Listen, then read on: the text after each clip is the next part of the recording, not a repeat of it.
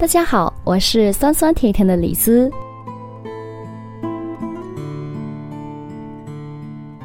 关于宝宝理发这个话题呢，我想很多父母都有话说。我们也是花了将近三年的时间，才让宝宝面对理发由害怕到现在的迫不及待。蜕变的过程呢，接下来由我细细说来。Eleven 的第一次理发呢，是在他出生一百天，按照老家的习俗带他去理发店，三两分钟给搞定的。当时的他什么都不懂，被我抱在怀里，不哭不闹，很快就剃完了。第一次理发就这么完美的解决了。从此，接下来的两年多时间里，我们都是自己在家里给他解决的，但是过程一言难尽。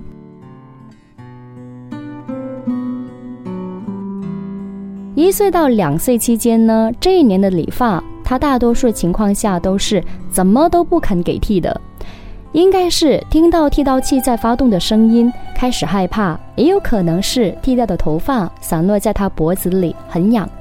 总之呢，不愉快的体验让他对理发产生了恐惧。每一次要帮他剃头发的时候，他都拼命的拒绝。于是，为了给他理发，我们伤透了脑筋，也请教了很多妈妈。那么，有的妈妈建议说，给他看电视吧。一开始他是愿意的，但是呢，一旦我们拿剃刀靠近的时候呢，他就开始连电视都不看了。那么，也有人建议说，直接在他洗澡的时候给他剃，边剃给他边玩玩具。但是呢，事实证明他也是不干的。还有人给我们建议说。在给他剃头发的时候，同时可以让他给他的公仔理发。于是呢，他就真的帮他的阿猫剃头发了。可是他还是不愿意让我们帮他理发。也试过有趁他睡着的时候帮他剃的，不过我觉得都不算是特别好的办法。那么在没有更好的办法之前呢，我们就只能让他头发长长一点。因为总不能几个人绑着他剃，对吧？当然，如果夏天实在热得很厉害的时候呢，也有抱着他哭着剃完的。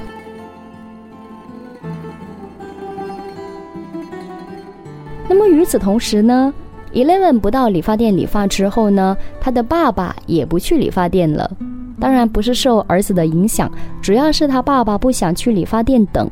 而且他总认为男生理发这件事情总能够在家里搞定，比如说 Eleven 的 Uncle 葱呢，在部队里边不但自己帮自己理发，而且还发展出了同时可以帮很多新兵理发呢。所以每一次 Uncle 葱休假回来我们这里玩的时候呢，他的爸爸一定要让 Uncle 葱帮他理发。平时的话呢，不是奶奶帮他理，也就是我帮他理。所以慢慢的。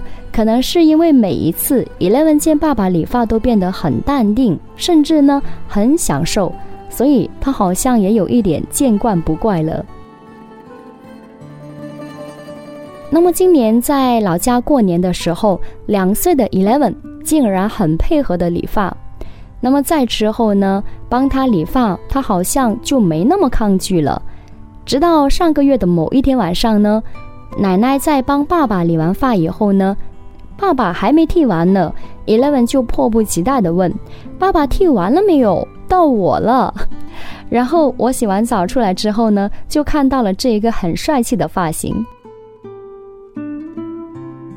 因此，关于宝宝的理发呢，我做了下面的小总结：第一，在孩子还小的时候呢，因为他们不太理解而感到害怕，那么我觉得我们大人要理解这种害怕。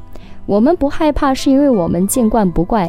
可是，对于才刚刚接触的孩子呢，害怕是真实存在的感受，所以呢，不能够太着急。那我们少剪几次就好了。另外呢，就是要抓住机会带他多了解。我认为呢，可能这两年多来，爸爸每一次都坚持在家里理发。虽然一开始呢是出于方便，可是无形当中又帮助了 Eleven 理解了原来理发是一件并不那么可怕的事情。还有呢，最后的一点就是，做父母的一定要淡定，不能够太焦虑，一定要给足耐心跟时间，让孩子慢慢的做好准备。我相信呢，等孩子准备好以后，他一定会给我们惊喜的。好了，以上呢就是今天在节目当中跟你分享到的一点育儿小点滴。我是李思，我们下次见。Their love was meant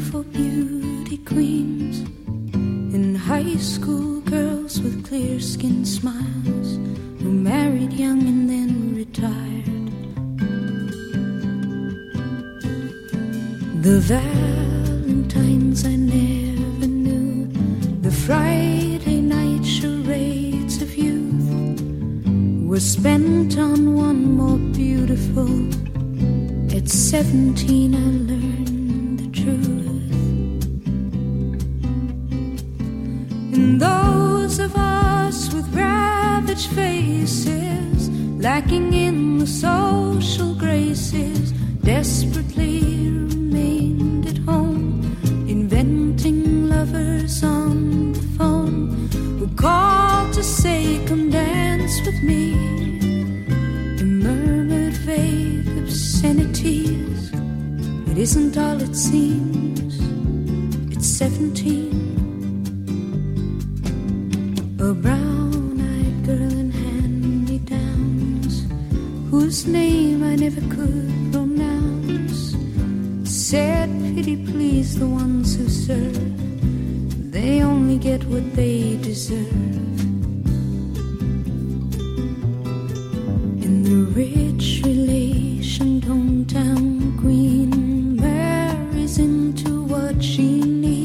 a guarantee of company and haven for the elderly.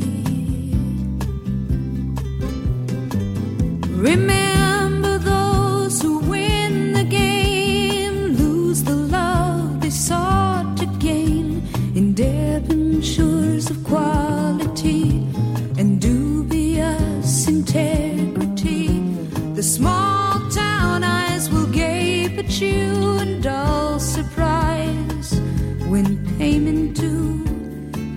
exceeds accounts received. It's 17.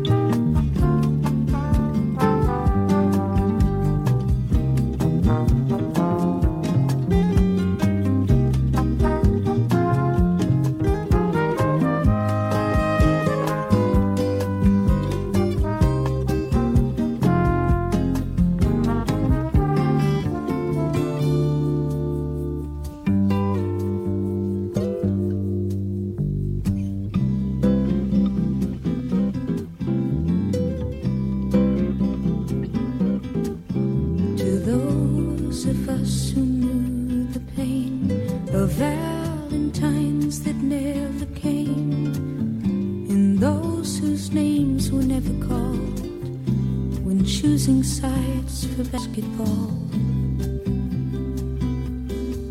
It was long ago and far away.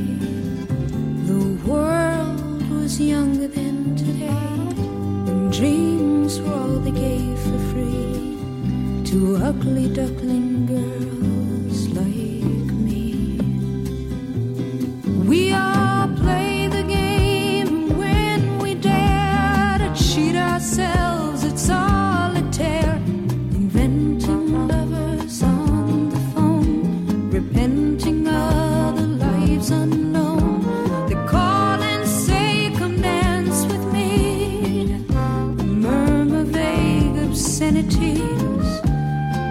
girls like me, at 17